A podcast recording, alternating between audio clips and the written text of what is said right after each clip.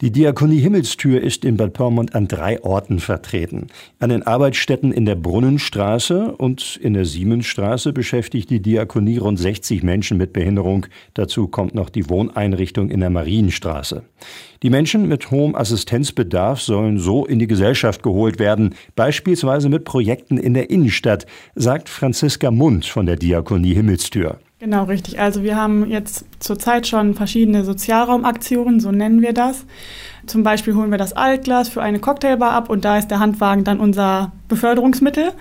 Und ja, je nach Wetter werden dann halt auch diese Softshell-Jacken getragen und die Cappies. Der Handwagen, die Jacken und die Kappen haben die Beschäftigten der Diakonie Himmelstür erst vor kurzem bekommen, durch eine Spende des Rotary Clubs, der die Arbeit der Diakonie unterstützen möchte, sagt Marianne Weiland vom Rotary Club Bad Pyrmont. Der Rotary Club Bad Pyrmont hat an einer Stelle diese Diakonie Himmelstür und die Einrichtungen unterstützt, an der wir denken, dass es eine besonders gute Kooperation für die Menschen mit hohem Assistenzbedarf ist, um in Bad Pyrmont hier Gemeinschaft zu leben.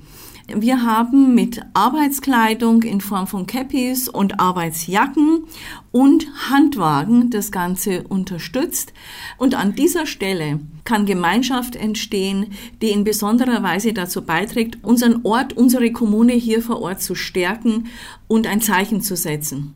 In den Arbeitsstätten der Diakonie sind überwiegend Bewohnerinnen und Bewohner der Wohneinrichtung in Bad Pyrmont beschäftigt. Für Projekte wie dem Altglas sammeln sucht die Diakonie auch aktuell nach weiteren Partnern, so Franziska Mund. Momentan ist es so, dass wir die Leute aktiv ansprechen. Also alle Kooperationen, die wir bisher machen, sind entweder aus unserer Ansprache entstanden oder auch jetzt schon durch den Rotary Club hat sich halt auch schon einiges, ja, so einige Pforten eröffnet. Beispielsweise hat Eva Thiele aus Lügte die Sachen bedruckt und für die verteilen wir jetzt auch Flyer, weil die dann gesagt hat, boah, das ist ja voll das tolle Projekt, da würden wir auch gerne mit einsteigen.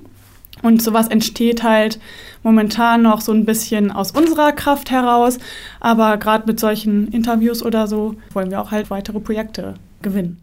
Und auch die Zusammenarbeit der Rotarier mit der Diakonie soll weiter ausgebaut werden, sagt Marianne Weiland. Das war hier das erste Projekt für diese Ausstattung, für die Brunnenstraße.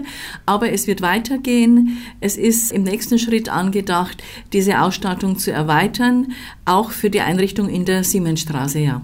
Es ist für uns ein ganz bedeutendes Projekt, also in gewisser Weise ein Leuchtturmprojekt, wo wir sehen, das ist ein Punkt, an dem wir mit dem Rotary Club ansetzen können, genauso wie unsere wie unsere Richtlinien sind, was wir wollen eben, Gemeinschaft zu stärken und zu formen und dann es möglich zu machen, zu unterstützen.